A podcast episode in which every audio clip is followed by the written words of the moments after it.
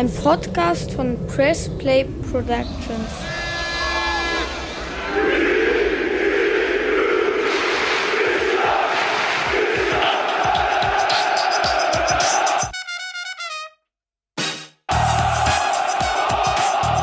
Hi und herzlich willkommen zu unserem Podcast Kurzer Prozess, ein juristischer Rundumschlag mit Elissa Chartic-Bär und mir, Talaye Bagiri.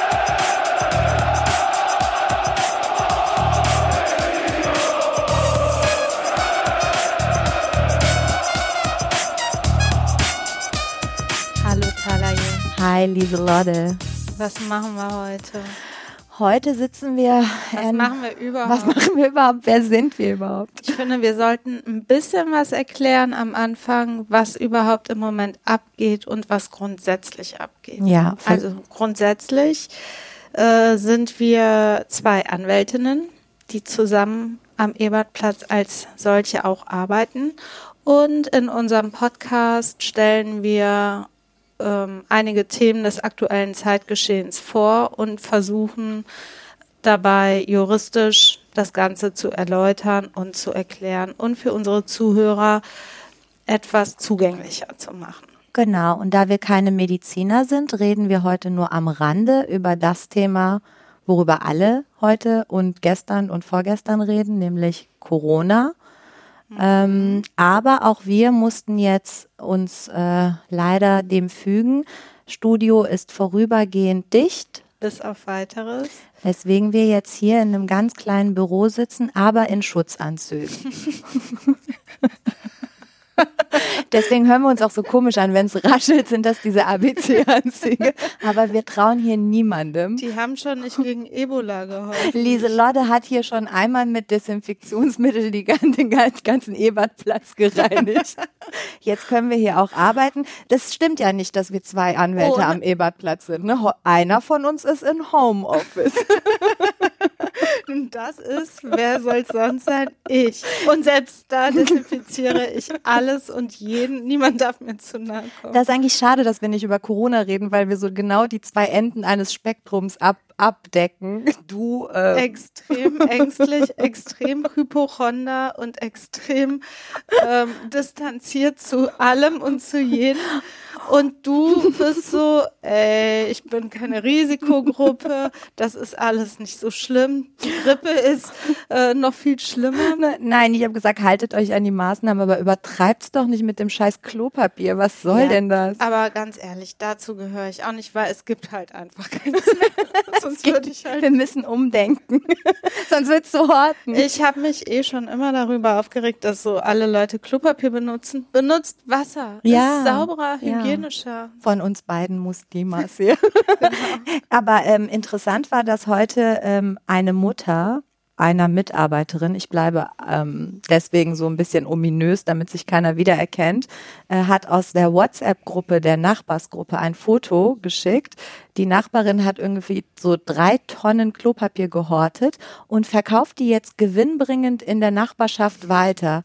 50 Cent hat sie einen Aufschlag gemacht. Ich nehme an, dass das Fahrtkosten und so Sachen decken soll. Und äh, Auslagen. Ja, und wir überlegen, ob wir die jetzt beim Finanzamt verpfeifen, weil es doch ein Gewerbe oder nicht. Umsatzsteuer, Gewerbesteuer. Also es ist nicht in Ordnung. Es ist moralisch und ethisch verwerflich, anderen Leuten das Kackpapier wegzukaufen. Absolut. Und im Übrigen, was soll die Scheiße? Aber gut, das zu dem Thema. Wir wollen aber trotzdem an unserem Projekt, unserem Podcast festhalten. Den Termin mussten wir jetzt schon mehrfach verschieben. Das lag an mir, weil ich auch tatsächlich krank war. ähm, ich hatte kein Corona zum Glück. Ich habe aber gedacht, ich hätte nicht. Corona. Und äh, mir ging es nicht gut, so dass wir ähm, erst heute am Donnerstagnachmittag aufnehmen. Ich bin aber froh, dass es heute geklappt hat. Sehr gut. Worüber möchtest du denn heute sprechen in diesen harten Zeiten? Also, in den harten Zeiten möchte ich über etwas Corona-nahes sprechen. Das hatte ich mir nämlich vorher schon mal vorgenommen und das passt jetzt sogar ähm, ja unfreiwillig. Mein Thema ist heute die Impfpflicht gegen Masern, die seit dem 1.3.2020 gesetzlich geregelt ist. Und das Thema ist mir wichtig und ich finde, es ist auch für jeden Ja. sollte für jeden wichtig sein und auch jetzt gerade, wo alle äh, Wissenschaftler eisern nach einem Impfstoff gegen Corona suchen, ist das irgendwie ein Thema, was äh, jetzt nahe liegt und worüber ich einfach mit dir reden möchte und den äh, Zuhörern erklären möchte, was es mit dieser neuen gesetzlichen Regelung eigentlich auf sich hat. Mhm. Was ist dein Thema, Rana? Ich rede auch über ein Thema, was irgendwie auch wieder mit Corona zu tun hat. Ich spreche über die Causa Hopp. Und wie wir alle wissen, hat Hopp den noch nicht existenten Impfstoff nicht an Trump verkaufen wollen, weswegen wir ihn jetzt alle hypen. Und ähm, darum wird es gehen. Hopp wurde ja vor einigen Wochen beleidigt in Fußballstadien und ich ordne das mal ein bisschen ein und ähm, wollte einfach mal über Fußball quatschen. Aber ja, das ist ja eh dein Lieblingsthema. Ähm, sieht man dir nicht unbedingt an, aber du bist absoluter Profi auf diesem Gebiet. Das kann ich schon mal bestätigen. Ähm, auch witzig finde ich, dass du ja gar nicht äh, in Zusammenhang mit Corona überhaupt reden wolltest, sondern wir ja schon vorher uns ja. gedacht haben, was sollen die Themen sein und jetzt ist Hopp wieder in aller Munde Krass, und ne? das Blatt hat sich gedreht und wahrscheinlich steckt Hopp hinter all dem Scheiß. er wollte wieder beliebt sein.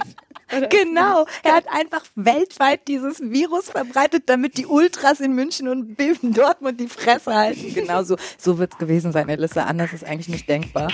Also, sehr gut. Dann fangen wir mal an. Ich bin gespannt. Erzähl mir was. Also, es ist ja so, ähm, bislang konnten ja Eltern entscheiden, ob ihre Kinder geimpft werden oder nicht. Mhm. Es gibt da, als Dreifachmutter weiß ich das natürlich, mhm. ähm, so eine Vierfachimpfung, Masern, Mumps, Rüteln, Windpocken. Mhm. Die kriegen die Kinder, ich in den ersten Lebensmonaten auf jeden Fall. Mhm. Und ich habe an meinen drei Kindern, die unterschiedlicher nicht sein können, gemerkt, es macht überhaupt nichts Schlimmes mit den Kindern. Also es passiert nichts, ähm, ein kleiner Pieks und das war's. Mhm. Viele Eltern sträuben sich hingegen, ihre Kinder impfen zu lassen, was einfach ein Riesenrisiko ist. Und das hat auch die äh, äh, Politik äh, gesehen und gemerkt und möchte die Bevölkerung schützen vor den Folgen einer Maserninfektion, weil mhm. die Folgen natürlich viel, viel schlimmer sind als alles, was mit so einem, mit einer Impfung, äh, also als Folgen passieren könnte es kam zum Gesetzesentwurf mhm. und die ganzen Instanzen, bis so ein Gesetz wirksam wird. Wir haben da ja schon drüber gesprochen. Im Zusammenhang mit Upskirting, ne? Mit Upskirting, mhm. genau darüber haben wir ja schon mal geredet. Ähm, kam es jetzt eben zum Beschluss des Gesetzes und die Einführung beziehungsweise die Wirksamkeit des Gesetzes gilt. Es ist ein Bundesgesetz ab dem 1.3.2020. Mhm. Dieses Gesetz ordnet eine Impfpflicht für alle Kinder in Kitas und und Schulen an. Für das Betreuungspersonal galt das auch vorher. Ähm, mhm. Ganz generell, also natürlich, um, wenn du mit Menschen zu tun hast, im Pflegebereich, im Arztbereich, im ähm, äh, Betreuungsbereich, dann musst du eben gewisse äh, Standards erfüllen. Das wird ja vom Gesundheitsamt geprüft. Mhm. Und jetzt ist es so, dass alle Kinder, die in der Kita angemeldet werden sollen oder auch bei einer Tagesmutter oder einem Tagesvater angemeldet werden sollen, das ist ja äh, heutzutage mhm. schon ab einem Jahr, oder eben in der Schule angemeldet werden sollen, müssen geimpft sein gegen Masern. Mhm. Das ist umso wichtiger, weil es einfach immer wieder Kinder gibt, die nicht geimpft sind. Mhm oder Erwachsene, die nicht geimpft sind und diese Kinder, wenn dann die Masern ausbrechen sollten, auch andere damit anstecken könnten. Mhm. Das ist eben so ein bisschen der Hintergrund, eine Maserninfektion. Ich bin keine Ärztin natürlich, aber hat schlimm, kann schlimme Folgen nach sich ziehen und durch diese Impfung kann das eben verhindert werden. Mhm. Das ist ein ähm, Anliegen zum Schutze der Bevölkerung, weil diese, diese Viruserkrankung ausgerottet werden soll. Es gab letztes Jahr in Deutschland 500 neue Maserninfektionen. Ach Gott ist nicht viel im Vergleich zu der Gesamtbevölkerung, aber natürlich ist jede einzelne Maserninfektion ein Verlauf, der vorher ja nicht abgesehen werden kann. Können eben ganz schlimme Hirnhautentzündungen entstehen und so weiter. Oft schlummert das auch im Körper und bricht erst später aus. Wenn das dann mal so einen schlimmen Verlauf nimmt, das ist jetzt auch vergleichbar mit, mit der ganzen Corona-Geschichte, kann das halt auch tödlich enden mhm. und zu großem Leid führen. Und deswegen ist eben äh, dieses Gesetz beschlossen worden. Wenn man dagegen verstößt, äh, wird man, äh, kriegt man Bußgeldbescheid bis zu 2500 Euro. Ui. Ich könnte mir auch vorstellen, dass es bei Eltern, äh, die sich kategorisch weigern, äh, ihre Kinder impfen zu lassen gegen die Masern, zu ich sag mal, familienrechtlich relevanten Ja. Vorgängen kommen kann. Also wenn das Jugendamt dann einem auch schon so auf der Pelle sitzt, ähm, dann ähm, hat man eben ein Problem, wenn man da nicht mit, mitwirkt. Also ich glaube, was auch nochmal relevant ist, wenn man sich die Zahl, du meintest 500 Leute haben sich infiziert, Richtig? dann ist, sind diese 500 Leute ja nicht nochmal isoliert zu betrachten, sondern auch im Kontext Herdenimmunität, weil es ist ja scheinbar so, je mehr Leute geimpft sind, desto eher ist diese Krankheit ausgemerzt und das schützt wiederum diejenigen, diejenigen Kinder, Säuglinge, die noch nicht geimpft werden können oder wegen irgendwelcher Krankheiten nicht geimpft werden können, die profitieren davon, dass wir alle größtenteils immun sind. Bricht das auf, indem immer mehr Leute sich weigern, sich impfen zu lassen, fällt auch diese Herdenimmunität weg. Richtig. Ne? Also es Und betrifft alle am Es Ende. betrifft am Ende alle und es gab letztes Jahr äh, in Niedersachsen in irgendeinem Ort vermehrt diese Fälle Mhm. in, innerhalb eines Ortes und da hat man, glaube ich, schnell gemerkt, wie schnell da auch das Blatt sich wenden kann, Ja. Mhm. wenn das erstmal losgeht. Also wenn der erste Dominostein sozusagen angestoßen ist. Man hat es, wie jetzt auch in, bei der Corona-Epidemie, einfach kaum unter Kontrolle. Mhm. Und wenn ein Impfstoff einfach da ist, wenn die Folgen abschätzbar sind im ganz untersten Bereich. Ja. Also vielleicht geht es einem mal schlecht kurz oder man hat grippeähnliche Symptome kurz nach der Impfung, was ja üblich ist, sind diese Folgen aber natürlich viel, viel milder als das, was kommen kann, wenn man eben nicht geimpft ist. Mhm. Und ähm, es ist auch in Anbetracht dessen, dass ja so viele geimpft sind, schlichtweg auch nicht solidarisch. Ja. Das fließt da auch in diese äh, Ethik. Äh, Runden, die natürlich, bevor so ein Gesetz beschlossen werden soll, mit rein, dass die, wie du das gerade auch gesagt hast, von der Herdenimmunität profitieren Ja. ähm, sich aber gleichermaßen aus dem ganzen Solidarismus, äh, aus der ganzen Solidarität rausziehen und sagen, ja, ich nicht, weil äh, ne, es gibt zu den Argumenten der Impfgegner komme ich gleich Jo. noch. Da gibt es also Mythen, die, wenn man die ganz genau nachvollzieht, einfach unzutreffend sind. Ja. Das sind ähm, also, wenn ich mir das durchlese, ich kann gar nicht glauben, dass Leute wirklich Was sowas gibt's glauben. denn da? Also ganz generell äh, behaupten die äh, Impfgegner, dass die Impfung nicht gegen Erkrankungen, die äh, nachgewiesen sind, äh, schützen kann. Die behaupten einfach schlichtweg ins Blau hinein, nee, das schützt nicht äh, gegen die Erkrankung. Auch Geimpfte könnten an Masern erkranken und eine Impfung sei sinnlos. Das ist schon mal Kritikpunkt eins der Impfgegner ähm, ist aber nachgewiesenermaßen nicht der Fall. Und selbst wenn ein bis zwei auf Millionen Menschen trotzdem erkranken, Ja. dann ist das eben so ein individueller genetischer Defekt, was auch immer, ähm, der äh, möglicherweise zu sowas führen kann, warum auch immer, ich kann es ja auch nicht erklären, aber die Todesfälle, die durch Masern entstehen, können auf jeden Fall fast ausgemerzt werden. Also es äh, gibt dann einfach kaum noch Todesfälle. Ähm, und dann gibt es auch noch äh, die Behauptung der Impfgegner, dass eine Impfung gegen Masern Autismus, Diabetes und Multiple Sklerose auslösen äh, könnte, was nicht nachgewiesen ist und im Zusammenhang mit einem Arzt steht, ähm, Andrew Wakefield aus England, der in den 1990er Jahren die These in, in die Welt gesetzt hat, Impfungen würden das Eindringen von neurotoxischen Substanzen fördern und so den Autismus begünstigen. Hinter, also auf diese These hin gab es dann tatsächlich Studien, die keinen Nachweis dafür ähm, belegt, also belegen konnten.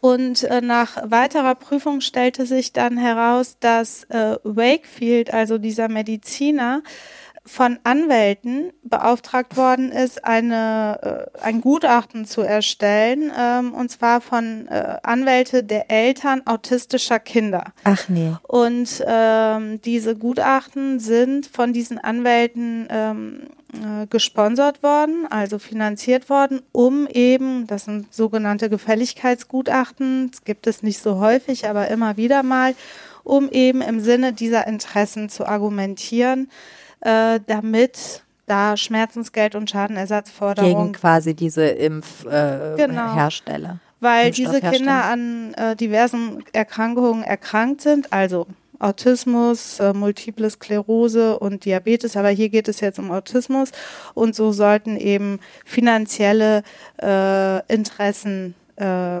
verfolgt werden. Aber das wurde dann ja im Laufe der Zeit alles widerlegt. Ne? Das wurde widerlegt und ähm, dieser Mediziner Wakefield wurde dann von einer Ethikkommission des äh, Fehlverhaltens überführt und hat sogar seine Approbation Zu in. England verloren. Also Wer mit Anwälten kollaboriert. Also, ne?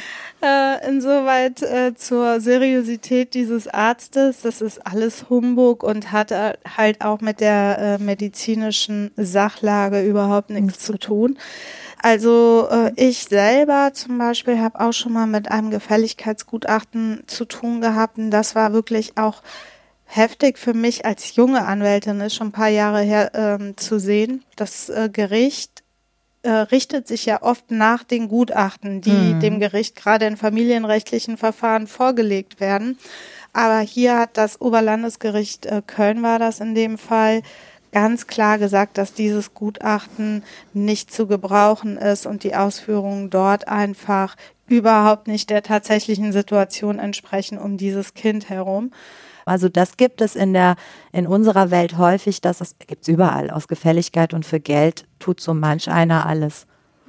Ja, gerade auch wenn so Pharmalobby oder so dahinter steht. Ja. Aber das ist auch ein Punkt, der hier ähm, als äh, Argument gegen die Impfpflicht angebracht wird, dass ja hier die Ja. Pharmalobby sozusagen darüber entscheidet, dass äh, gegen alle vier geimpft wird. Also gegen all diese vier Erkrankungen. Äh, Masern, Mumps, Röteln, Windpocken. Denn der Impfstoff in Deutschland ist ein Impfstoff, der gegen alle vier Krank Erkrankungen ähm, ähm, hilft und ähm, gilt. Es ist nicht so ein Einzelimpfstoff, also nur gegen Masern. Das gibt es wohl in der Schweiz, in Deutschland aber nicht.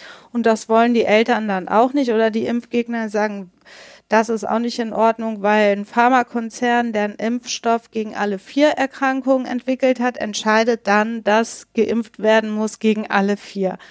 Wobei das halt auch aus meiner Sicht absoluter Scheiß ist, denn wenn da schon irgendwie noch vier weitere Erkrankungen mit äh, verhindert werden, warum soll ich das dann nicht nehmen? Also mich, mir erschließt sich Ja. das einfach nicht. Das ist unlogisch und es äh, verstößt für mich auch gegen jede Art von Vernunftsgesichtspunkten, aber auch Fürsorge für das eigene Kind und alle anderen Kinder. Das Problem ist, ich glaube, es ist so super schwer, mit solchen Leuten zu sprechen, äh, weil die ja auch immer so leicht verschwörungstheoretisch unterwegs sind, wenn Menschen wissenschaftliche Errungenschaften oder wissenschaftliche Erkenntnisse per se nicht akzeptieren.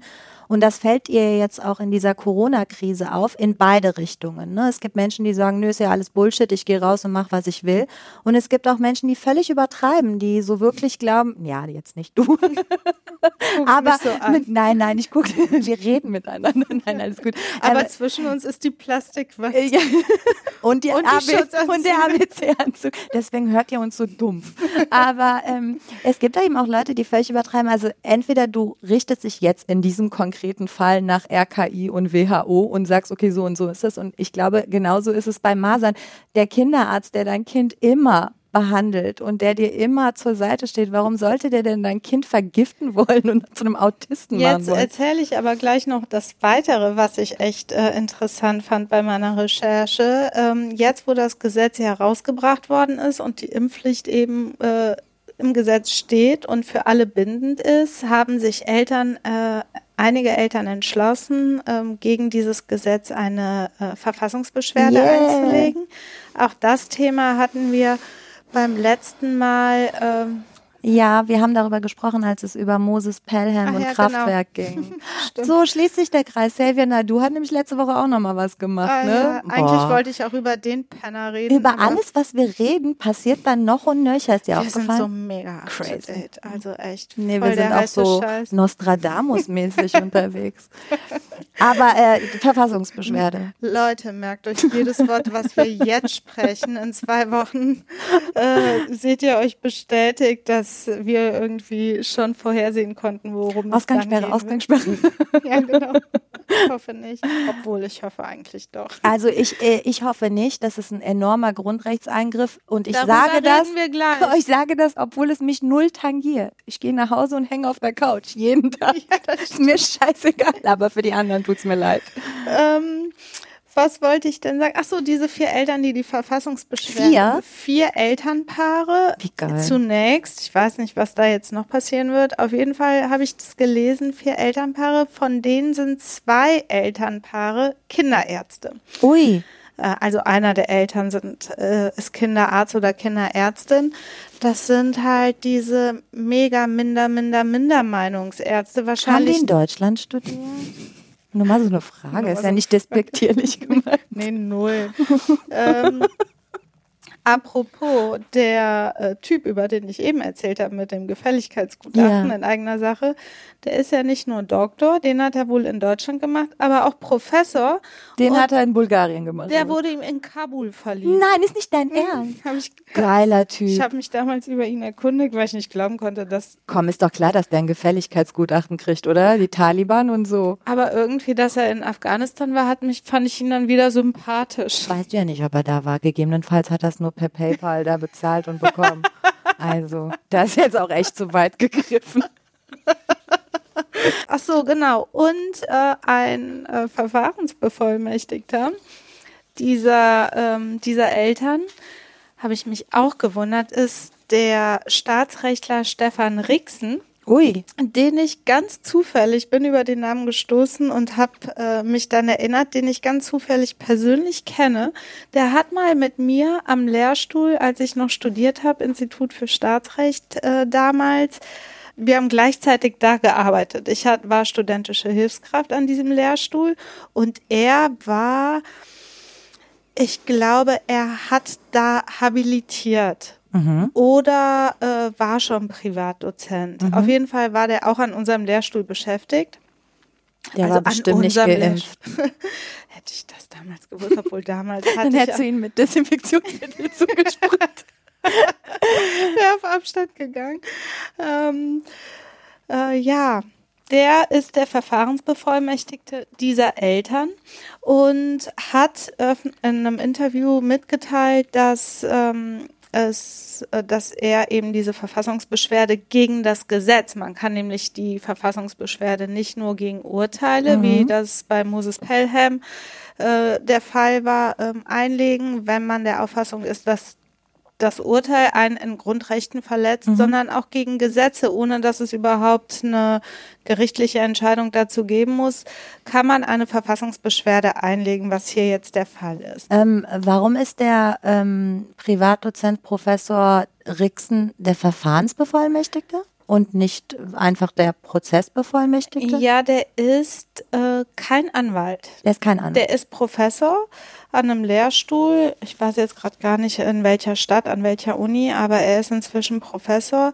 Und ähm, Man braucht bei der Verfassungsbeschwerde auch keinen Anwalt. Ne? Das ist kein Nein. Postulationszwang. Stimmt, man kann die auch selber Genau, einlegen. deswegen aber kannst die du dich auch- Erfolgsaussichten, wenn du selber eine Verfassungsbeschwerde einlegst, sind mal eher so im unteren Bereich. Äh, überhaupt angenommen äh, Mhm, zu schwierig. werden. Ne? Also nicht jedes, äh, jeder Antrag, den man da stellt, wird behandelt, sondern das wird selektiert und geguckt, ist hier etwas Relevantes, Grundrechtsrelevantes, was wir zu prüfen haben. Und er als äh, Professor kann das machen.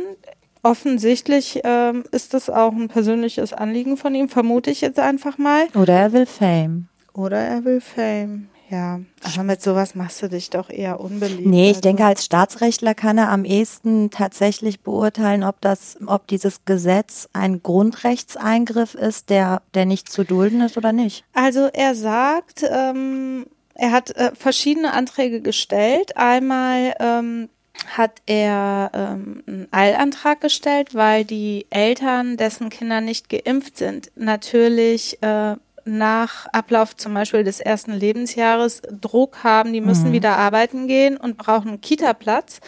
Und einen Kita-Platz kriegt man nicht, äh, weil der Zugang zur Kita an diese Impf Impfung gekoppelt Gekommen. ist. Mhm. Und diejenige Kita, die gegen diese Vorgaben verstößt, also ein Kind äh, aufnimmt, das nicht gegen Masern geimpft ist, macht sich auch nicht strafbar, aber äh, bußgeldpflichtig. Mhm. Also dieses Bußgeld kann eben auch gegen die Kita-Leitung verhängt werden. Und ähm, diese Eltern werden äh, große Probleme haben, beziehungsweise es wird unmöglich sein, die Kinder äh, in die Kita zu schicken oder zur Tagesmutter, Tagesvater, äh, wenn die nicht geimpft sind. Das ist der Eilantrag auf der einen Seite. Auf der anderen Seite geht es eben um die Grundrechtskonformität dieses Gesetzes. Mhm. Und die Argumente ähm, der Impfgegner sind einige nochmal, wenn ich das mal eben zusammenfassen kann, jetzt in dem konkreten Verfahren. Es gibt nach deren Auffassung keine akute Bedrohungslage durch die Masern, mhm. da es bereits eine sehr hohe Impfrate in Deutschland gibt und im Vergleich dazu vergleichsweise wenige Erkrankungen. Mhm. Wobei wir ja eben auch gesagt haben, das kann ja jederzeit auch kippen, ja. diese Herdenimmunität. Dann ist äh, auch ein weiteres Argument, dass der Impfzeitpunkt weltweit der früheste ist. Ich habe mir auch Gedanken darüber gemacht und weil man ja ähm, die Impfpflicht bis zur Schule, mhm. ähm, also bis zur Einschulung ähm, äh, der Impfpflicht nachgekommen sein muss.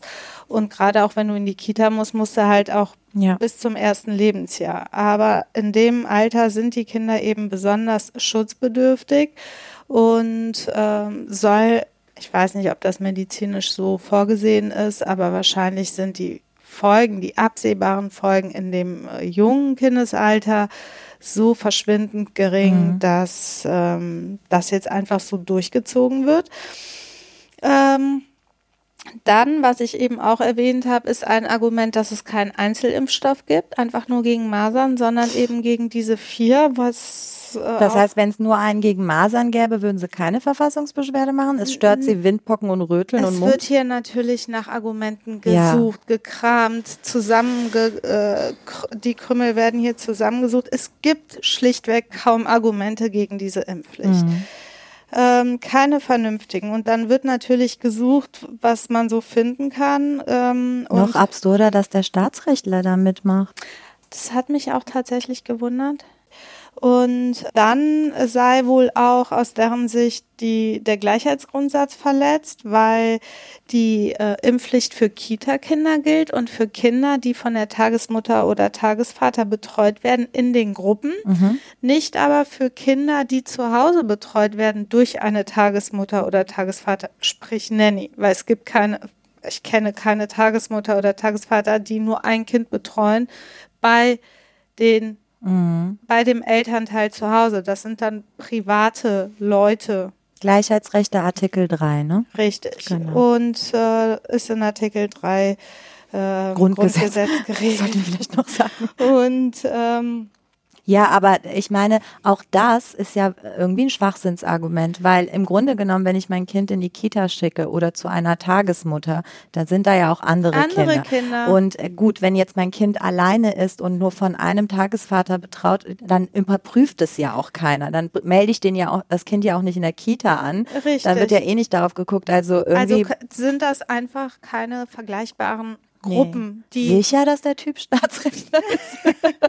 Hat der auch irgendwo der in Kabul, in Kabul oder äh, weiß ich nicht in irgendeiner anderen Stadt? Nein, wir wollen natürlich nicht. Wir kennen ja die Akte nicht. Ne? Also wir kennen die Akte nicht.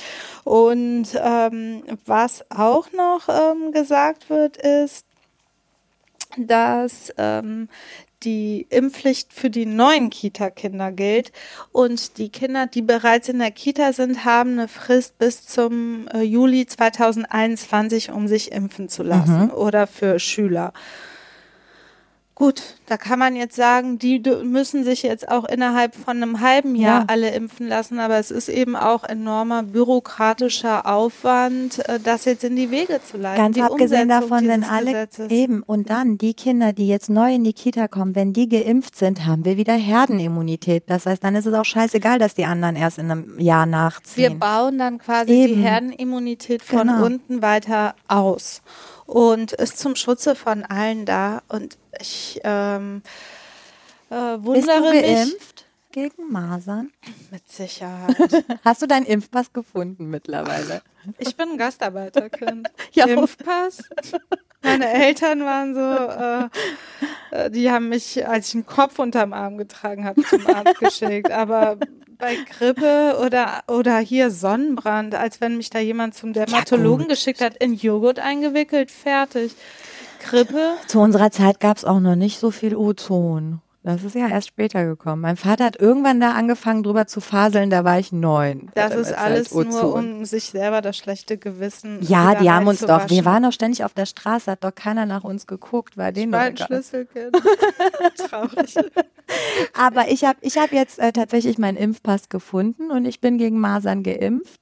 Voll gut. Ja, aber ich hatte da mit meiner Mutter drüber geredet und für all die, die ihren Impfpass nicht finden, wie Lieselotte, man Ich kann impfe mich einfach Eben. Man kann entweder, also ich, wenn ich es richtig verstanden habe, ich habe nicht genau zugehört, weil ich war wieder mit dem Kopf woanders, aber man kann entweder testen lassen durch irgendein Mhm. Verfahren, ob man schon geimpft ist, oder einfach nochmal drauf impfen. Es könnte auch sein, dass ich im Rahmen ähm, des Kinderkriegens, der auch schon viele Jahre her ist, ähm, das ist bestimmt im Mutterpass auch irgendwie eingetragen und geprüft worden. Also Röteln weil das auf ist ja in der Fall. Schwangerschaft sehr gefährlich, glaube Genau, ich. und Ne? deswegen dürfen Schwangere mit nicht geimpften äh, Menschen, äh, bei denen Masern, also nicht geimpften Kindern insbesondere, bei denen Masern noch ausbrechen können oder die schon Masern haben, weil sie nicht geimpft sind, Mhm. ähm, kann das sehr gefährlich werden für Schwangere und für das ungeborene Kind. Im Iran wirst du vor der Ehe auf Tetanus geimpft. Ernsthaft. Nur wenn du eine Tetanus-Impfung nachweist, kannst du heiraten.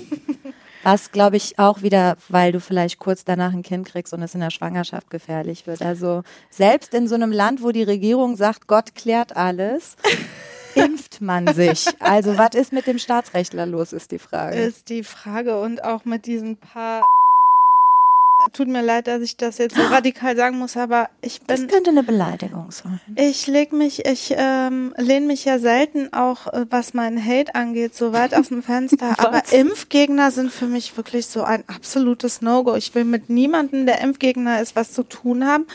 Mit allen, die Xavier Nadu den Rücken stärken, äh, will ich nichts zu tun haben und möchte selbst Facebook-Freunde dieser Art nicht mehr auf, auf meiner äh, Freundeliste haben. Also Zu Recht. kündigt mir alle die Freundschaft, wenn ihr Impfgegner seid. Ähm, jedenfalls, ja, wie geht's weiter? Die Impfung, Impfungen müssen durchgeführt werden. Es gab auch ein paar kritische Stimmen vom Ethikrat, vielleicht nur so zur Ergänzung auch der anderen Seite. Im Rahmen der Gesetzesbeschlüsse äh, ähm, wird ja auch der Ethikrat zu sowas angehört. Und der hat sich erstmal ähm, aber dann hinterher auch mit Einschränkungen gegen eine generelle Impfpflicht ausgesprochen, was mich auch gewundert hat. Ähm, hat aber auch ähm, gesagt, dass es viel mit so bürokratischer, mit bürokratischer Umsetzung zu tun hat. Also dass einfach ähm, der Nutzen einer ge generellen Impfpflicht und der Aufwand, der dahinter steht, auch in bürokratischer Hinsicht, auch mit diesen Kontrollfunktionen durch Gesundheitsamt, Jugendamt und so weiter, dass das nicht im Verhältnis steht, sagt dann aber auch, also äh, sagt, dass diese entstehende Bürokratie unverhältnismäßig ist ne? ähm, und appelliert eher daran, dass ähm, in Kitas und Schulen und äh, ähm, diesen Einri also Einrichtungen dieser Art äh, Impfung dort durchgeführt werden sollen, dass mit, damit Ah, nicht okay. jeder Einzelne der Impfpflicht nachkommen muss, indem er dann zum Arzt geht, das ins gelbe Heft da eintragen lässt und so weiter.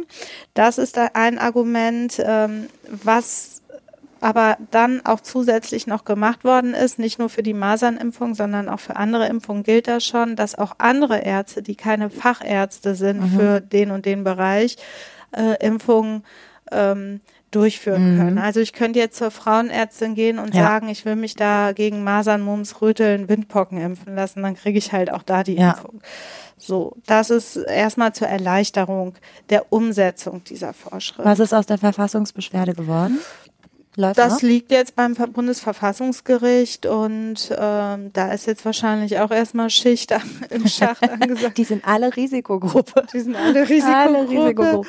Äh, gut, ähm, Publikumsverkehr gibt's wohl da in dem Gebäude eher selten. Ähm, nichtsdestotrotz steht das jetzt noch an und das wird wahrscheinlich noch viele Monate dauern. Ja. Aber ich hoffe, dass es kommt, weil gerade jetzt irgendwie, wenn man sieht, wie äh, zielstrebig und bemüht alle sind, äh, die Pharmakonzerne einen Impfstoff ähm, zu finden gegen Corona, um einfach diese Epidemie zu äh, stoppen.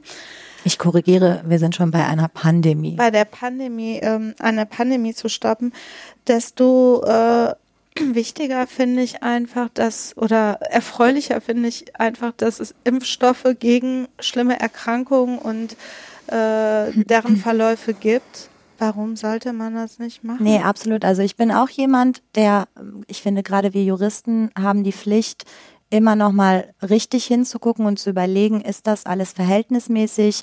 Äh, muss das sein? Schränkt mich das in meinen Rechten ein? Das ist sinnvoll. Das tun wir diese Tage ja auch in der Kanzlei viel. Ähm, aber es ist ja nachgewiesen, es gibt unzählige Studien zur Herdenimmunität. Es gab Ausbrüche in Amerika, wo ganz viele Leute dahingerafft wurden von Ja. Masern. Ähm, und die Tatsache, dass es immer noch wirklich prozentual extrem gering ist, dass du Schäden davon trägst, finde ich, ist in der Abwägung etwas, ähm, wo man einfach klar sich für die Impfpflicht aussprechen muss. Und dann ist es bitte Luxusproblem von so Kinderärzten. Übrigens driften gerne Ärzte ab, habe ich jetzt in letzter Zeit öfter festgestellt. Wenn die radikal werden, werden die so richtig extrem Taliban-radikal. Nischenradikal. Ja, dann sind die so absolut gegen alles. Wenn es doch da ist, nimm es und sei dankbar dafür, dass es da Ja. ist. Was äh, diese Diskussion darüber und da bin ich einfach ein ganz pragmatischer Typ und will einfach den Schutz für äh, meine Familie, mich und für die Bevölkerung. Ich das habe aber auch mal gelesen, Gut sein. ja, absolut. Ich habe aber auch gelesen, dass Impfgegner sagen, dass ähm, diese Impfstoffe von der Regierung uns eingeflößt werden, um uns gefügig zu machen. Weiß ich nicht. Also ich meine, wenn man so mal gen Osten guckt, weiß ich nicht, ob das Volk so gefügig ist aktuell. Also ich meine, die sind doch immer nur am Rumschimpfen. Diese Impfungen sind also völlig fehlgeschlagen. Äh, und ähm, es gibt viele Schwachsinnsargumente der Wissenschaftsgegner, aber wir sind uns einig, Impfen ist wichtig. Du bleibst meine Freundin. Ich bin auch schon geimpft, will ich mal kundtun.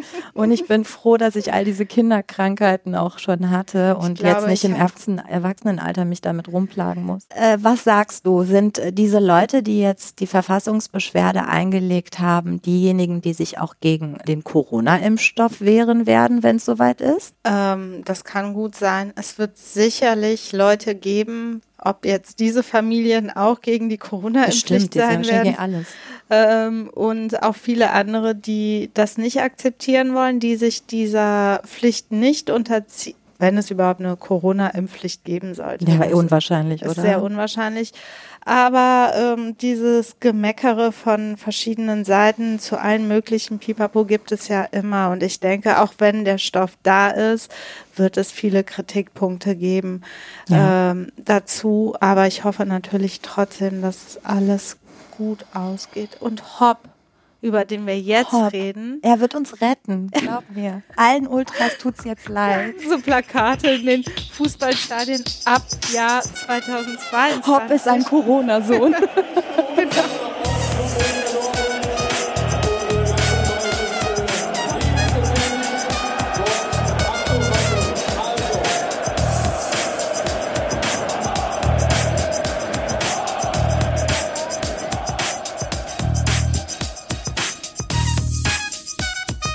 Ich rede heute, wie angekündigt, über Fußball.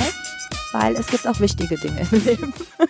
In der Corona. Es gibt auch wichtige Dinge. Fußball liegt ja jetzt aktuell brach. Keiner kann Fußball gucken. Alles wurde abgesagt. Keiner kann Fußball spielen. Keiner kann Fußball spielen, keiner kann Fußball gucken. Bundesliga, EM, alles abgesagt. Das ist unglaublich. So viele Männer und Frauen, die jetzt am Wochenende Kinder. Völlig bescheuert und desolat durch die Gegend rennen, wie bei Walking Dead und nicht wissen, was sie mit ihrem Leben anstellen sollen. Traurig, deswegen habe ich gedacht, in diese Kerbe schlage ich jetzt und spreche zumindest über Fußball. Denkt euch die Bälle dazu. also, worüber will ich reden? Natürlich geht, geht es ja auch am Rande immer bei uns um Jura.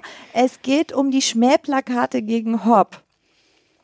Äh, leider muss ich in diesem Kontext immer mal wieder über den BVB sprechen. Ich muss auch ein bisschen vorsichtig sein, weil ich sonst heute Abend nicht mehr nach Hause darf.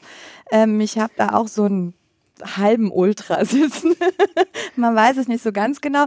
Also, ähm, hast du ja mitbekommen wahrscheinlich. Also, was ich. ja, sag ja, mir, was du mitbekommen hast, weil du bist ja voll der Pro. Ja, voll der Pro im äh, Not. Pro in, in, darin auf jeden Fall schon mal nicht. Aber so ein bisschen Randwissen habe ich. Ja. Und ich habe so äh, Emo-Empathiewissen, Okay. weil ähm, ich gucke natürlich auch ein bisschen Fußball durch meine Kinder, Mhm. die einfach absolute, die sind so in deine Richtung, Ultras. ja, ich bin voll Ultra. ähm, die sind richtig äh, Hardcore-Fans, äh, FC natürlich, Mhm. und ähm, aber auch insgesamt, ich wundere mich immer, wie kleine Kinder sich erste, zweite, dritte Liga, Spielernamen, Mhm. Tore, in welcher Minute, mit welchem Move, welches Tor geschossen worden ist. Also so in dem Kontext bin ich so unterwegs und krieg nur am Rande mit, was passiert. Jetzt habe ich aber tatsächlich gesehen, dass diese Plakate hochgehängt worden sind bei einem Spiel München gegen, Hoffenheim. war das Hoffenheim? Ja, ne? In Sinsheim. ja. Also ich habe auf jeden Fall mitbekommen, dass diese Plakate hochgehängt worden sind, wo drauf stand, ich zitiere, äh, Hopp, du Hurensohn. Richtig. Ne? Ähm, Hopp war auch im Studi äh, Studium, im äh, Stadion. Der tat mir einfach total leid, ehrlich gesagt. Es ist ein alter Mann. Oh, ist ja nur der 15. reichste Deutsche, der Arme. Also, ähm, ja, du hast recht, auch mir tat er kurz leid, aber Und ich bin auf der Seite der Ultras. Ganz klar. Sage Okay, ich jetzt mal du so. Du musst mir das noch mal ein bisschen näher erläutern, weil ich raff es einfach nicht. Ähm, ich habe nur dann mitbekommen, dass es äh, schon auch andere Spiele gab, äh, wo er äh, massiv beleidigt worden Mhm. Genau. ist. Und du sollst mir jetzt bitte und vergiss dabei nie, dass ich äh, nicht juristischer Laie, sondern Fußballleihe bin. Du musst das äh, berücksichtigen und mir in einfachen Worten erklären. Alles klar. Also quasi wie Drosten bei Corona mache ich dir jetzt den Fußball-Pro. Okay, also ähm, Hintergrund Du ist. weißt, dass in Drosten total viele Frauen verliebt sind. ja, aber schon. äh, ähm, also cooler Mann, dass er das macht, aber die Britpop-Frisur, ja und das interessante ähm, Gesicht, so ein bisschen apart. Und und der ist ja unser Konkurrent, ne? Der macht ja einen Podcast. Äh, ach ja, stimmt, jetzt erst. Wer ist der Produzent? Aber bei dem gibt's nicht so viel zu lachen wie bei uns. Äh, Nee, das ist ja auch ein krasses Thema, was der hat. Aber äh, ich habe Und irgendwann ist Corona vorbei. Und irgendwann ist Corona vorbei und dann gibt's immer noch Fußball. Also wer sitzt hier am längeren Hebel? So sieht's aus, Freunde. Also, ähm, äh, worum geht's? Vielleicht mal ganz grob, ja? Was sind Ultras? Genau, erklär das erstmal. Genau. Ultras sind eine heterogene Gruppe. Also es gab äh, in den 90ern ist das hier so ein bisschen groß geworden. Die Ultrabewegung ist aus Italien rübergeschwappt. Äh, vielleicht nur mal ganz kurz ist zu unterscheiden zwischen Hooligans und Ultras wie folgt. Hooligans gehen zu einem Fußballspiel, um sich zu kloppen.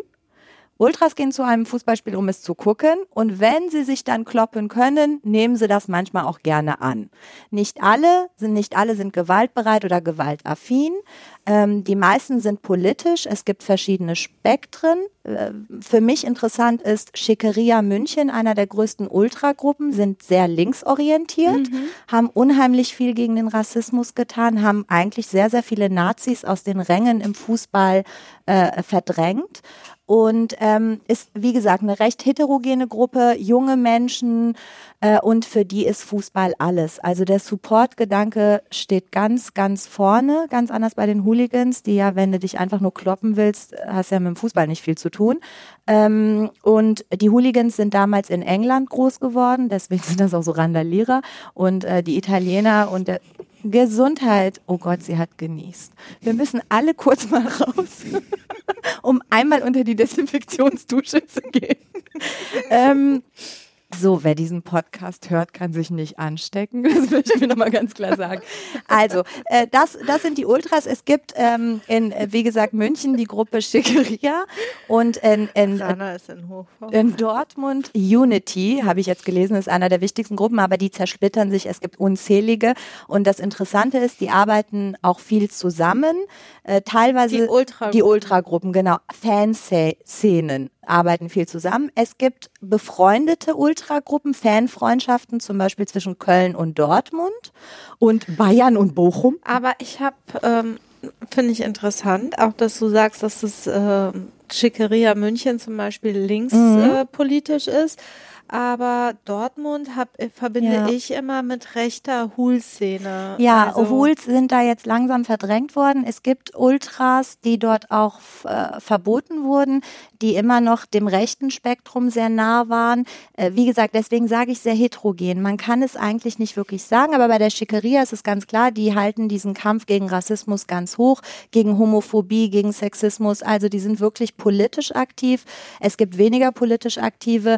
Insgesamt kann man das nicht über äh, so ganz pauschal sagen, die sind links oder rechts, aber in der Tat, Hooligans waren eher dem rechten Spektrum zu, weil es einfach dummdämliche Randalierer waren. Wer hat denn jetzt das Plakat aufgehängt? Waren so. das jetzt Ultras, linke Ultras, rechte Ultras? Na, das kann man äh, so nicht sagen. Es waren die Dortmunder.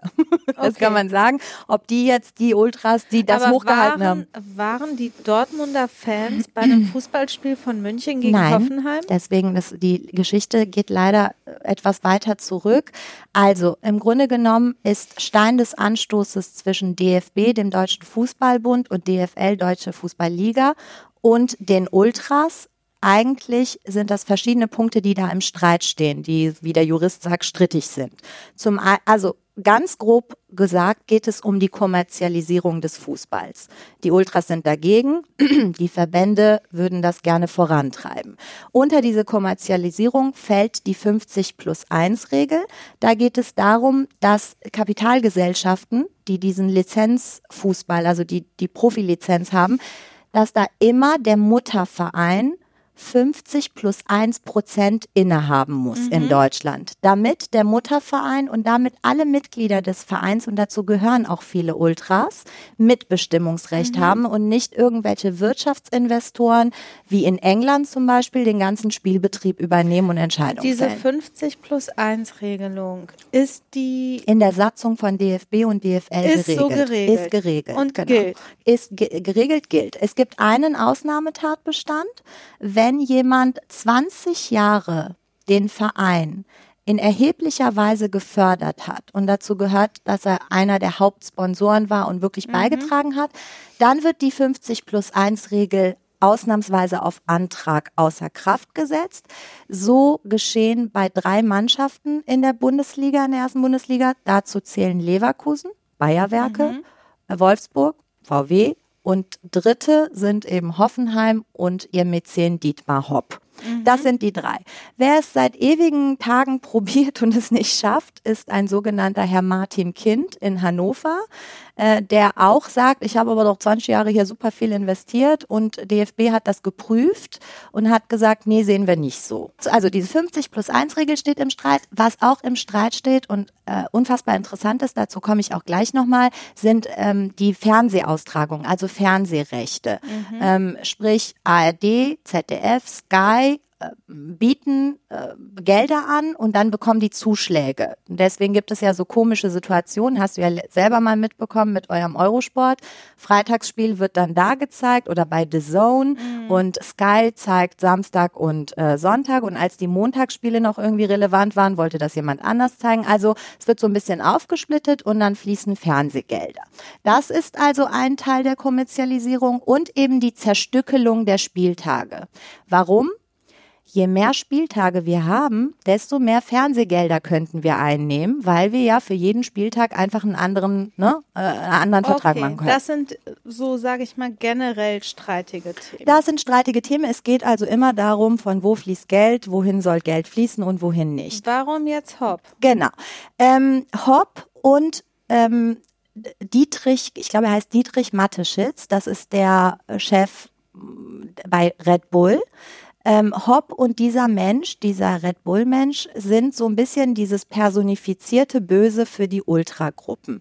Weil gerade Hopp kürzlich, also in der jüngeren Geschichte diesen Zuschlag erhalten hat, diese 50 plus 1 Regel außer Kraft zu setzen, ähm, empfinden die Ultras, die eben als die Bösen, die den Fußball zunehmend kommerzialisieren. Deswegen schießen ja auch viele Vereine gegen Red Bull Leipzig, weil sie sagen, das sind Retortenvereine, das sind keine Traditionsvereine. Dazu muss man wissen, Vereine wie der BVB oder Bayern oder auch viele andere Vereine halten ihre Tradition sehr hoch, tragen ja auch ihr Gründungsjahr im Namen, ne? BVB 1909 ja, und so. Aber ähm, Bayer Leverkusen, die, die, gehören ja auch zu dieser Ausnahme, die du genau. eben genannt hast. Da wird es aber anders gesehen, weil es Bayer schon so lange gibt. Also ähm, da scheiden sich die Geister, ob es anders gesehen wird. Wenn du jetzt natürlich Leverkusener Ultras fragst, finden die ihren Verein geil. A, hat das ja als Werksverein ja. angefangen. Es ist Werkself, schon Werkself, ne? es liegt schon sehr lange zurück.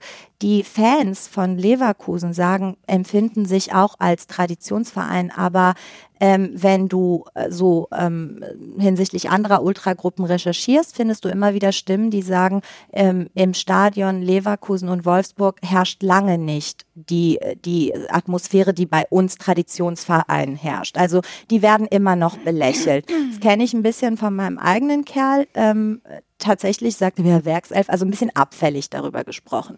Ähm, das, das, so hat es angefangen, dass die also als das personifizierte Böse galten und sie haben sich, ähm, die, die Dortmunder Spieler haben zwei, die Dortmunder Fans haben 2018, also die Ultras, angefangen, Schmähgesänge gegen Hopp, gegen Matischitz gibt's das auch viel, ne? Also immer wieder immer sich wieder, so, weil genau. diese Regelung bei denen genau, jetzt weil die sagen, ist. so wird der Fußball kommerzialisiert, uns weggenommen, das ist unsere Heimat. Jetzt mal so. ganz vorab, ich finde das Argument, jetzt wird der Fußball kommerzialisiert, so lächerlich, denn der ganze Sport und äh, die Liga und alles, was damit zu tun hat, ist reiner Kommerz. Ja, sehe ich auch so. Ähm, äh, haben wir auch letztens ja schon mal drüber gesprochen, rede ich auch mit Ali Reza viel drüber. Trotzdem, wenn du uns mit England vergleichst oder auch mit Spanien, sind wir noch nicht so durchkommerzialisiert. Ne? Also bei uns ist immer noch die Stimmung eine andere. Die Fans haben viel zu sagen. Als ich habe das mitbekommen, als es äh, als diese Montagsspiele in Rede standen, da sind die Leute ausgerastet, weil die gesagt haben, wir können nicht montags unseren Vereinen hinterherreisen, da können wir die nicht unterstützen du und ich kannten ja auch einen Menschen, der gesagt hat, wenn er nicht im Stadion ist während eines Spiels, hat er das Gefühl, er kann seine Mannschaft nicht unterstützen. Also so Leute gibt es. Ob man die jetzt ernst nehmen muss, steht auf einem anderen Blatt. Aber äh, jeder Jack ist anders und wenn das, wenn du das Gefühl hast, das ist dein Leben, Fußball, dann mach es halt mhm. und dann mhm. hast du halt diese Ansicht. Ähm, ja, okay, aber die haben sich irgendwie augenscheinlich total aggressiv auf den eingeschossen. Ja, ich frage mich, ich kann diese, sag ich mal, generellen Erwägungen nachvollziehen. Ja. Ähm, auch die Kommerzialisierung über die Gebühr hinaus, ja. jetzt auch im Vergleich zu anderen Ländern, kann ich irgendwo auch mich reindenken, mhm. dass das für so ein Ultra äh, oder auch andere äh, Hardcore-Fans äh, ein Problem ist und die ihren Unmut dazu äußern auch. Aber irgendwie habe ich versucht auch zu recherchieren, was hat es ganz konkret mit der Person Hopp ja. auf sich und warum, also ob, darüber können wir ja gleich auch nochmal sprechen, ob das mit dem Hurensohn dann auch so eine Beleidigung ist im juristischen Sinne.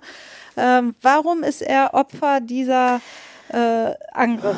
Also ich glaube, ähm, dass es äh, kumulative Gründe sind. Es gibt nicht nur den einen Grund. Erstens, irgendwie brauchte man eine Hassfigur und da sage ich ja, da bietet sich so ein Milliardär an. Vielleicht ein paar Daten. Dietmar Hopp hat selber bis 1989 bei der TSG Hoffenheim gespielt nicht so wirklich erfolgreich, ähm, aber als Stürmer und ähm, dann äh, ist, äh, hat irgendwann äh, Hoffenheim mal wieder verloren und ist in die Kreisliga A abgestiegen.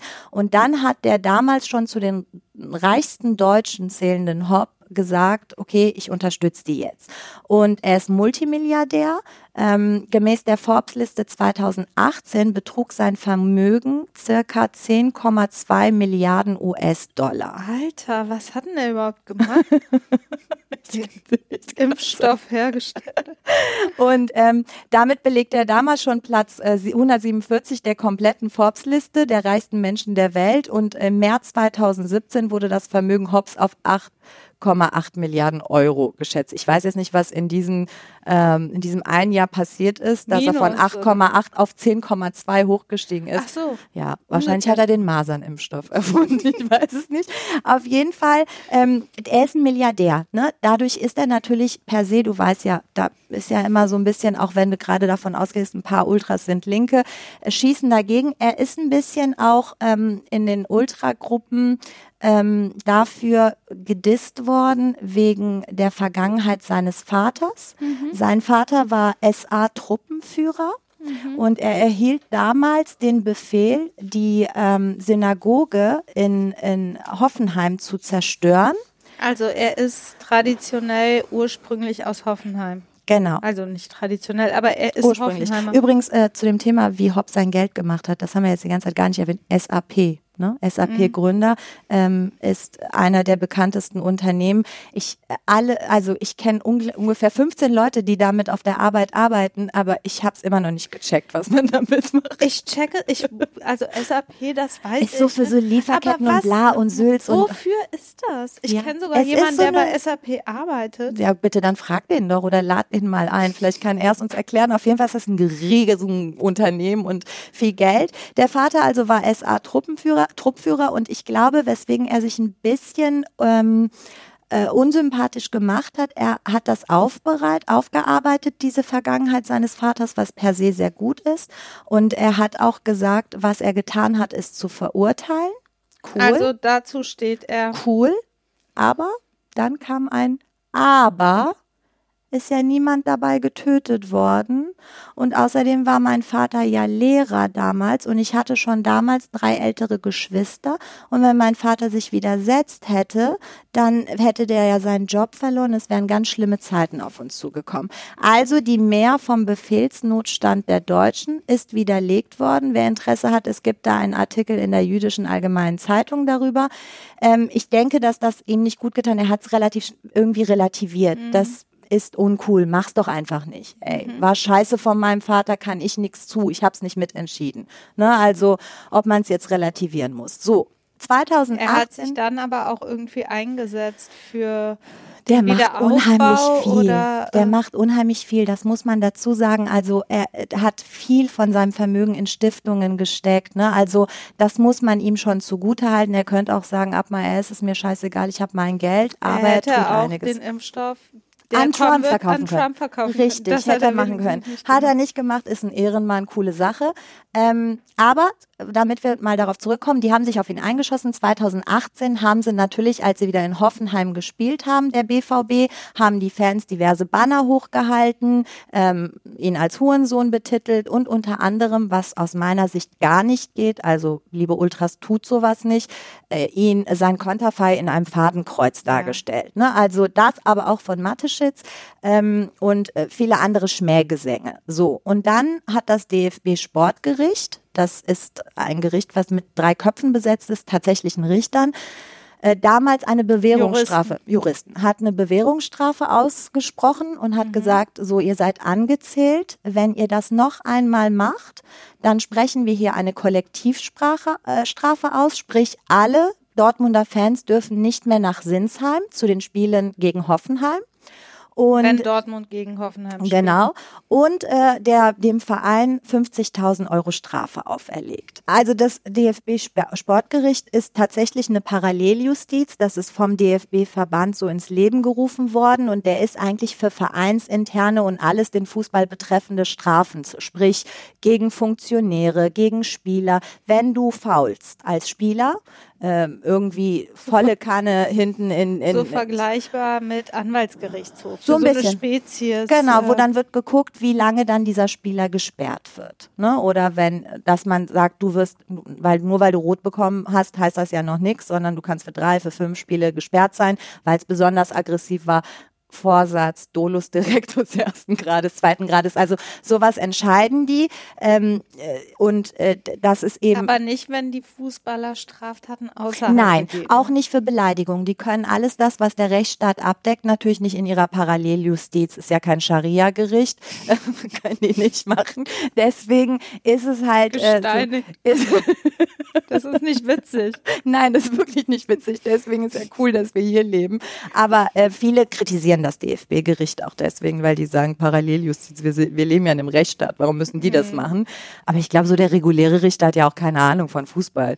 Ja, der hat aber auch keine Ahnung von tausend anderen Rechtsgebieten. Man muss sich halt einarbeiten. Ja, wenn du ein Verein oder ein Verband bist, dann kannst du auch ein Schiedsgericht haben. Du kannst deine eigenen, deine Satzung muss ja irgendwie, wenn da sich nicht dran gehalten wird, muss ja irgendwie überprüft werden. Es gibt auch im Handball Sportgerichte, auch im Eishockey. Der berühmt, das berühmteste ist halt das DFB Sportgericht. Das gibt Wusste es ich immer. Ja, doch. Irgendwie müssen die sich ja, auch. ja, die irgendwie müssen ja ihre Probleme klären. Und stell dir mal vor, die würden jetzt auch noch alle Amtsgericht und Landgericht fluten, dann kämen wir gar nicht mehr weiter. Also das gibt es äh, in allen Sportarten. Ähm, wie gesagt, die haben die angezählt und jetzt 2019 oder war es schon Anfang 20 gab es wieder ein Spiel Dortmund Hoffenheim und was haben die gemacht? wieder einen Banner hochgehalten, Hopp ist ein Hurensohn und wieder Fadenkreuz und alles. Und dann hat das DFB-Sportgericht gesagt, Leute, ihr wart auf Bewährung, fertig jetzt. Kollektivstrafe, äh, keiner darf mehr ins Stadion rein für die nächsten zwei Saisons. Ähm, dabei sind die auf 2018 gehüpft, also ab dann gilt diese Strafe und dementsprechend spielt das jetzt nur noch für ein, zwei Spiele eine Rolle. Trotzdem sind alle ausgetickt, weil die gesagt haben, Rainer Grindel, der Ex-DFB-Chef, hat uns 2017 versprochen, es gäbe keine Kollektivstrafen mehr. Das ist auch mit rechtsstaatlichen Grund Grundsätzen nicht vereinbar, weil dann alle bestraft werden für etwas, was vielleicht 15 Chaoten gemacht haben. Mit Täterschaft. Genau, deswegen haben sich die Münchener Ultras, und jetzt kommen wir auf das, was du gesehen hast, verbündet mit den Dortmunder Ultras. Die haben stellvertretend die für haben dann als Bayern als nächstes nach Sinsheim fuhr, um dort das Spiel zu haben, haben die gesagt, so, wir greifen exakt das auf und zeigen auch ein Banner, Hopp ist ein Hurensohn. Das hat dann dazu geführt, dass, Das ist im juristischen Sinne ein Erfüllungsgehilfe. ja, wahrscheinlich. Und Die, ne, oder? Sind doch weisungsgebunden. Oder Verrichtungsgehilfe. Verrichtungsgehilfe Sind nicht ist, weisungsgebunden. ist und vor Gut, das ist jetzt so eine. Ist da ein Vertrag? Ja, ne? Wir sind schon in einem vertraglichen Verhältnis, dann ist es ein Erfüll. Das führt jetzt zu weit, das diskutieren wir gleich nochmal bei einem Bier zu Hause. Jeder telefoniert, wenn wir aus den Schutzanzügen raus sind. Wir waren äh, gerade stehen geblieben bei dem Spiel Bayern gegen Hoffenheim. Das war irgendwann im Februar. Äh, Bayern, die Ultras Bayern, Schickeria München, hat sich mit den Dortmundern Ultras solidarisiert. Warum? Weil man auch pisst ist, dass der DV, DFB äh, die Kommunikation mit den, mit den Fanszenen eingestellt hat. Man findet, dass man nicht genug äh, Mitspracherecht hat und das ist, ist deswegen halt auch die Kommerzialisierung will man nicht, weil man möchte Verhältnisse wie in England vermeiden, wo die Fans bei der Premier League so gar nichts zu kamellen haben. So, ähm, Letztlich ist es so geworden, dass sie also diesen Banner äh, hochgehalten haben mit Hopp ist ein Hurensohn. Und wer Interesse hat, kann mal auf die Seite der Schickeria gehen. Da gibt es sechs Seiten Stellungnahme dazu, warum man das gemacht hat. Damit wir hier den juristischen Rundumschlag auch mal haben, möchte ich nicht nur über Fußball reden, sondern warum ich glaube, dass Hopp ist ein Hurensohn keine Beleidigung ist, wohingegen Hopp im Fadenkreuz wirklich nicht in Ordnung ist. Also da, äh, das geht aus meiner Sicht auch juristisch nicht. Dazu muss man wissen, dass Hopp gegen Einzelne auch vorgegangen ist, strafrechtlich. Er hat Anzeige erstattet. Gegen den ersten, der äh, dieses Plakat mit dem Fadenkreuz hochgehalten hat, ist er auch vorgegangen. Der hat sich vor Gericht entschuldigt. Aha. Und die Sache wurde eingestellt und dann machen die Dortmunder das wieder dann kannst du natürlich nicht mehr sagen, ich wusste es nicht. Ähm, sondern Aber dieserjenige war nicht dabei. Dieserjenige war, glaube ich, nicht mehr dabei. So genau äußert sich da die Presse auch nicht. Es ist unheimlich schwer, so behaupten die Vereine, also unter anderem auch der BVB, es ist unheimlich schwer, diese Einzeltäter auszumachen, weil dieser Pulk in diesen Kurven, in Dortmund nennt sich das die Südkurve, äh, da das vermischt sich, die setzen sich schnell Masken auf, die mhm. verstecken sich hinter den Bannern, ist immer ein bisschen schwierig und ganz ehrlich, man möchte halt auch nicht unbedingt die Ultras verprellen, denn die eigentliche Stimmung in den Fußballstadien geht halt von den Ultras aus. Das sind Jahreskartenkäufe. Äh, nicht nur das, sondern die machen wirklich teure und extrem komplizierte Choreografien, wo sie wirklich alle mit einspannen und jeder so ein Plakat hochhält, so dass das Ganze, ich meine, du guckst vielleicht nicht so viel Fußball, wie ich gezwungen bin zu schauen, aber das ist manchmal schon extrem, was, was die do, und das kostet auch unglaublich viel, ne? Hunderte von tausend Euro ähm, ähm, investieren die, damit die ihren, ihren wenn, Verein supporten. Wenn dieses äh, Abhängigkeitsverhältnis zwischen den Verbänden und den Ultras da ist, weil die ja auch für die Stadien und die Mannschaft viel mhm. Gutes tun unterstützen, Chore Choreografien, wie mhm. du es gerade erklärt hast.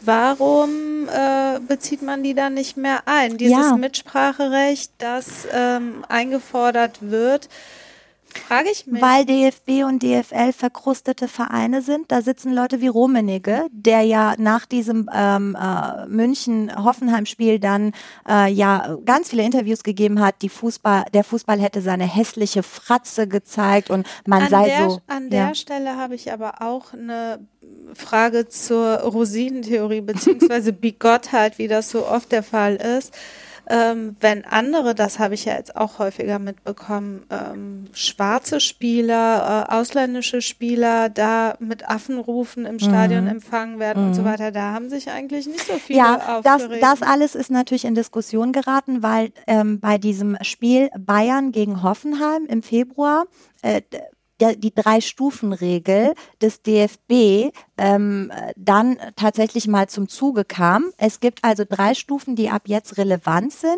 äh, wenn äh, etwas passiert, was man nicht dulden möchte, rassistische Äußerungen oder auch äh, beleidigende Äußerungen. Dann gibt es auf der Stufe 1 Spielunterbrechung und Stadiondurchsage. Sowas wie kontrolliert euch ihr Penner, hört auf damit äh, oder ähnliches. Dann äh, gibt es eine Stufe 2, wenn es dann immer noch nicht aufhört. Mannschaften gehen in die Kabine und erneute Stadien zu, Stadiondurchsage. Und wenn das dann alles nichts nutzt und es immer noch weitergeht und die Leute die Banner hochhalten und Schmähgesänge äh, singen, dann kann es auf Stufe 3 zu einem Spielabbruch kommen. Dazu gibt es dann intern, also dann hört, gehen alle nach Hause. Das wäre aber auch problematisch, weil dann könnte man ja quasi einen Spielabbruch immer provozieren, genau. einem, äh, wenn einem ein unliebsames Ergebnis genau. droht. Ich habe, äh, als das alles so aktuell war, das muss vor drei Wochen, also äh, eine Woche vor der Corona-Krise vor Jesus, vor Christi, ähm, da habe ich den Doppelpass gucken müssen sonntags. Mittlerweile ist mir das ans Herz gewachsen. Ich würde gerne dorthin. Bitte ladet mich ein. Ich habe viel zu sagen. ähm, und da hat auch einer gesagt. Ich bin sicher, dass es kommt. und da haben die auch darüber gesprochen, dass es so interne. Ich sitze im Hintergrund. So mit den Epauletten und der Goldkette. Genau. Ich ziehe mir so einen Anzug aus den 80er Jahren. Das Geile ist, dass es im Doppelpass, wer das guckt, weiß, es gibt es ein Phrasenschwein. Wenn man also Phrasen drischt, wie äh, Fußball, also das Spiel dauert 90 Minuten und am Ende gewinnt Deutschland, da muss man da Euros reinschmeißen, ja, weil man solche Floskeln vermeiden soll. Ich schwöre dir, wenn ich da wäre, ich würde ungefähr acht Millionen Euro verlieren, weil ich nur eine Floskel hinter der anderen raushauen würde. Ist interessant, da haben die auch gesagt, da gibt es auch so Regelungen bei Spielabbrüchen, wenn es so und so steht, dann geht das Spiel so und so aus. Also ab irgendeinem Punkt wird es so kompliziert, dass du dann auch denkst, nee, da mache ich lieber Jura, das ist echt zu viel. Ähm, auf jeden Fall haben sie da diese Drei-Stufen-Regel angewandt bis Stufe zwei und und äh, dann ist es zu einem historischen Ereignis gekommen, nämlich die äh, Spieler auf dem Spielfeld haben sich entschieden, in Solidarität mit Hopp, das nicht zu dulden und haben sich ungefähr ab Minute, lass mich nicht lügen, 72 oder 78, nur noch den, den Ball, Ball hin und her geschoben. Alle feiern das als so, boah, crazy Aktion. Entschuldigung, es stand da 6-0 für Bayern. Ne? Also ich will mal sehen, ob die das gemacht hätten, wenn es 1-0 gestanden hätte. Also Gegen Bayern. Ja, echt, wirklich so, ah, wenn die Bayern schon, ach, wenn ich Rummenigge schon sehe und Hönes, aber egal. Ähm, Rummenigge hat sich sehr beschwert, ist ja auch zu Dietmar Hopp gegangen, hat ihn so umarmt auf dem Spielfeld und so. Ist ja auch nett, ist ja cool, dass die Solidarität zeigen. Ist auch kein Diskurs, ne? Was das für eine Art? Hopp, du bist ein Hurensohn.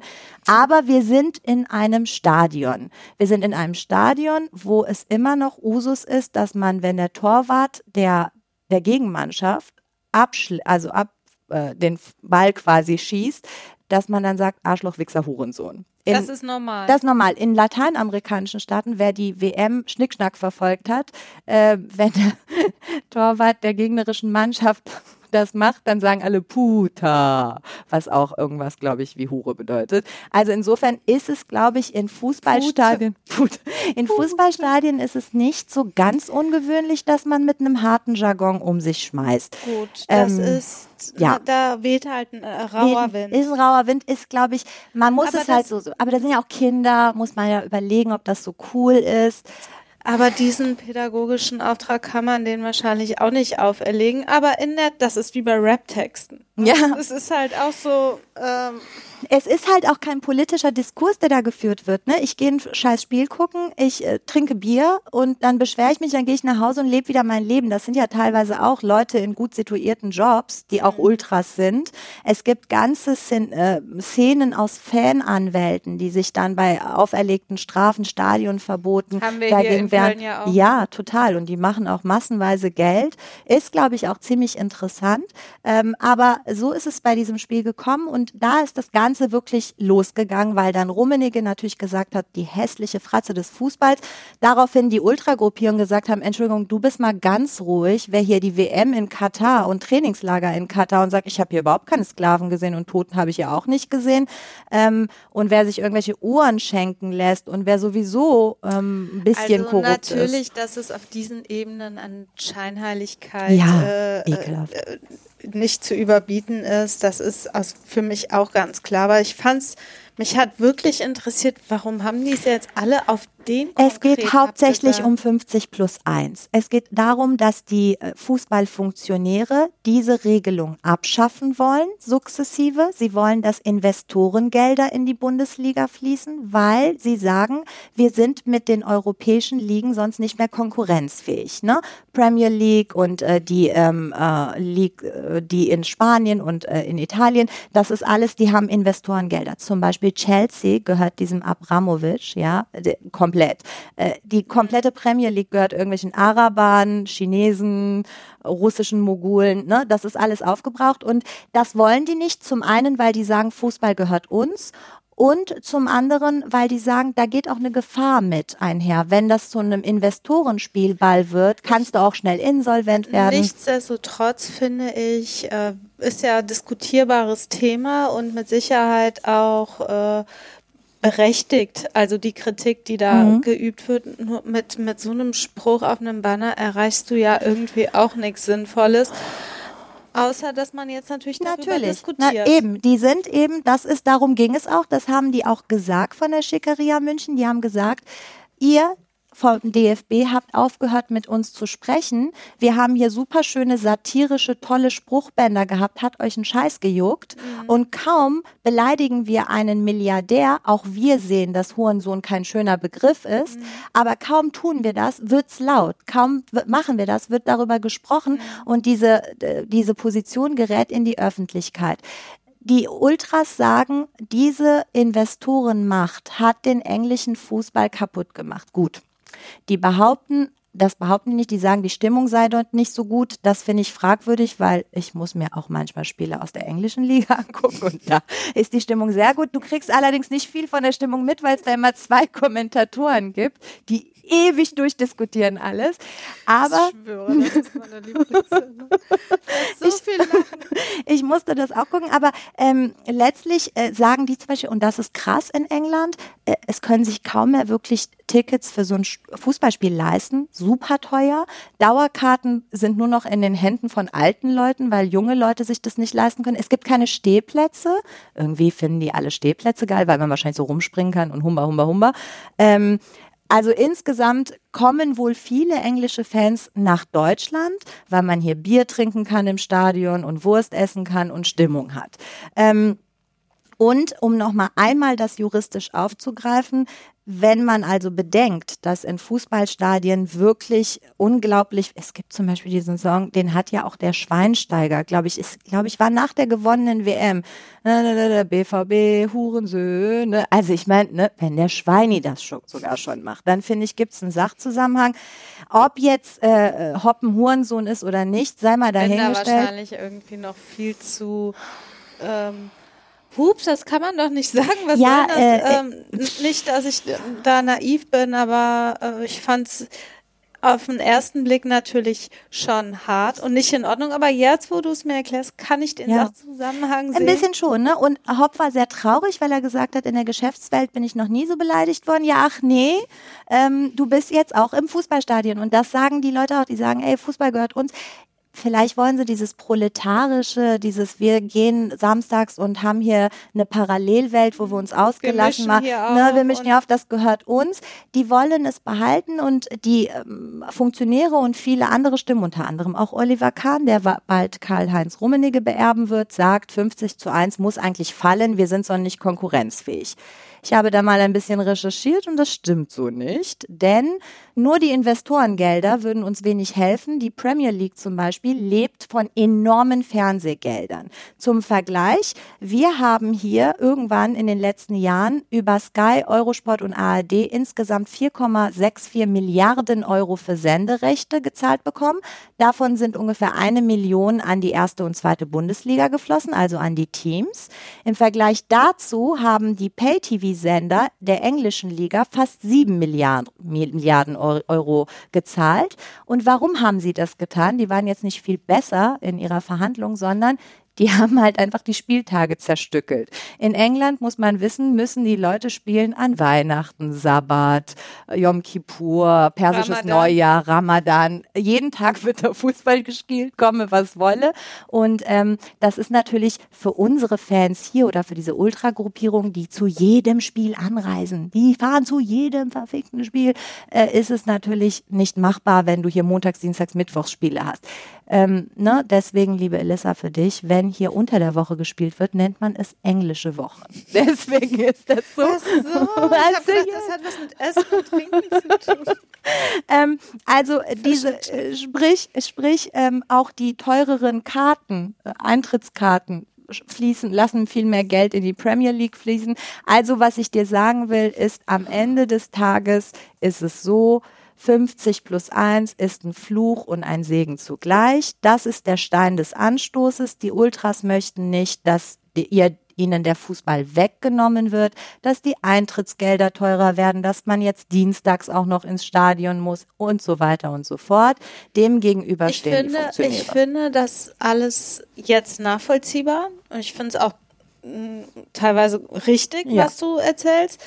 Dann erwarte ich aber auch so als Laien und als billig und gerecht denkende, dass wenn die Ultras sich so für diese äh, Regel, Beibehalt dieser Regelung 50 plus 1 einsetzen und diese kommerziellen Interessen, die damit zu tun haben, sowohl auf der einen mhm. als auch auf der anderen Seite, weil die selber verfolgen ja eben auch irgendwo ja. ihre kommerziellen Interessen, äh, fände ich es aber genauso wichtig und richtig, wenn die sich auch für diese völlig von kommerziellen äh, Gesichtspunkten unabhängigen Dinge einsetzen würden, wie zum Beispiel ganz offener Rassismus ja. in Fußballstadien. Tut die Schick Schickeria-Yacht zum Beispiel, ne? Aber also die auch haben so auf, mit so einem Aufsehen erregen äh, wie, wie jetzt bei Hop. Also das sind diejenigen, die und Unity und alle sind diejenigen, die jetzt auch sagen, Leute, was macht ihr hier jetzt für einen Wind? Also die Schickeria, wer die Stellung Stellungnahme lesen will, ist wirklich interessant. Die sagt, wir, wir haben überhaupt nicht verstanden, was das plötzlich für einen Aufruhr gab, weil dann beleidigen wir einen Milliardär und alle Tageszeitungen berichten darüber und überall wird darüber gesprochen. Und wenn, äh, wie geschehen, kürzlich in verschiedenen Bundesliga-Clubs Spieler rassistisch beleidigt werden, massiv dann massiv, dann passiert also interessant und gut war ähm, ein Spiel in Münster, ähm, das war ein Drittligaspiel Preußen Münster gegen Kickers Würzburg, das war Mitte Februar, da wurde der Gästespieler Leroy Quadvo von einem Fan rassistisch beleidigt und alle anderen Fans drumherum haben dann skandiert Nazis raus. Ne? Das ist cool, das finde ich sehr super, weil dann braucht es auch den Schiri nicht und die drei Stufenregel nicht, sondern sondern die haben so lange geschrien, bis der ausgemacht wurde und auch abgeführt wurde. Gegen den geht man jetzt auch wegen Volksverhetzung vor und der bekommt auch idealerweise ein Stadionverbot. Ja, der soll seine Scheiße woanders absondern. Ähm, und genauso gibt es unglaublich viele andere rassistische Vorfälle. Äh, da wird oft gesagt, ich beobachte das ja nach den Spielen, da sagt der Schiri, ich habe es nicht mitbekommen. Ne, also es ist irgendwo im Publikum gewesen, ich habe es nicht mitbekommen. Äh, oftmals ist es so, dass die Spieler dann auch sagen, nee, Spielabbruch will ich nicht. Es gab jetzt in einer anderen Liga im Ausland, da ist einer weil er beleidigt wurde, rassistisch vom Spielfeld gegangen, ist also in, in die Katakomben rein. Genau. Ähm, es gibt da verschiedene Möglichkeiten. Es gab zuletzt eine Studie, keine Studie, eine Befragung von Weiß an alle Bundesliga-Clubs und ähm, die allermeisten haben gesagt, wenn sowas vorkommt, würden wir geschlossen mit vom Spielfeld gehen. Das wäre cool. Dann braucht es diese ganzen drei, Spie drei Stufenregelungen nicht. Und äh, insofern glaube ich, dass das die Zukunft ist, dass die Spieler und die Fans sich da aufschreien.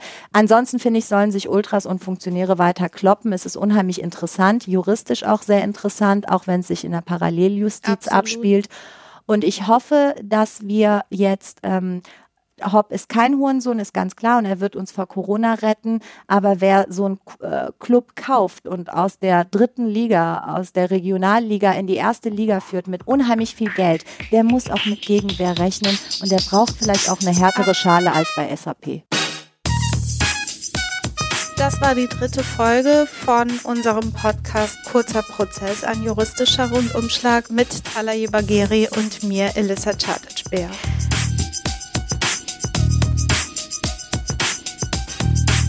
Auch wenn wir heute nicht in den Pink-Studios von Gerd Nesken sind, wollen wir uns bei ihm bedanken. Ja. Ähm, wir werden auch weiterhin in Zukunft, wenn diese Scheißkrise vorbei ist, hoffentlich bei ihm aufnehmen. Und unser besonderer Dank gilt wie immer dem Produzenten Heiko Bär, der hier völlig ungeschützt in diesem keimverseuchten Raum mit uns sitzt und äh, wahrscheinlich gleich mal einen Test machen muss. Aber uns geht's gut, wir haben die ABC-Anzüge. Ein Podcast von Play Press Play. Press Play. Press Ein Podcast von Press Play Productions. Press Play Productions. Ein Podcast von Press Play Productions.